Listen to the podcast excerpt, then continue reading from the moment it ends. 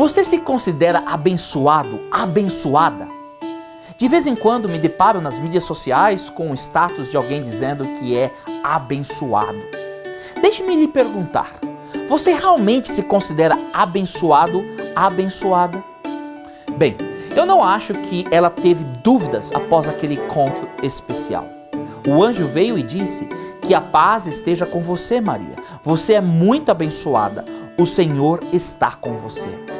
Maria, uma adolescente na pequena vila de Nazaré, foi grandemente abençoada, não apenas pela visita do anjo Gabriel, mas porque ela seria o instrumento de Deus para trazer a esta terra a bênção para a humanidade.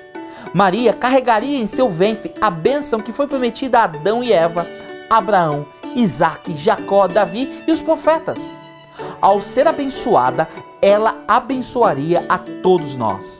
Jesus é a bênção de Deus que nos abençoa com vida, esperança, fé, amor e salvação. Então, em nome de Jesus eu digo: você é abençoado.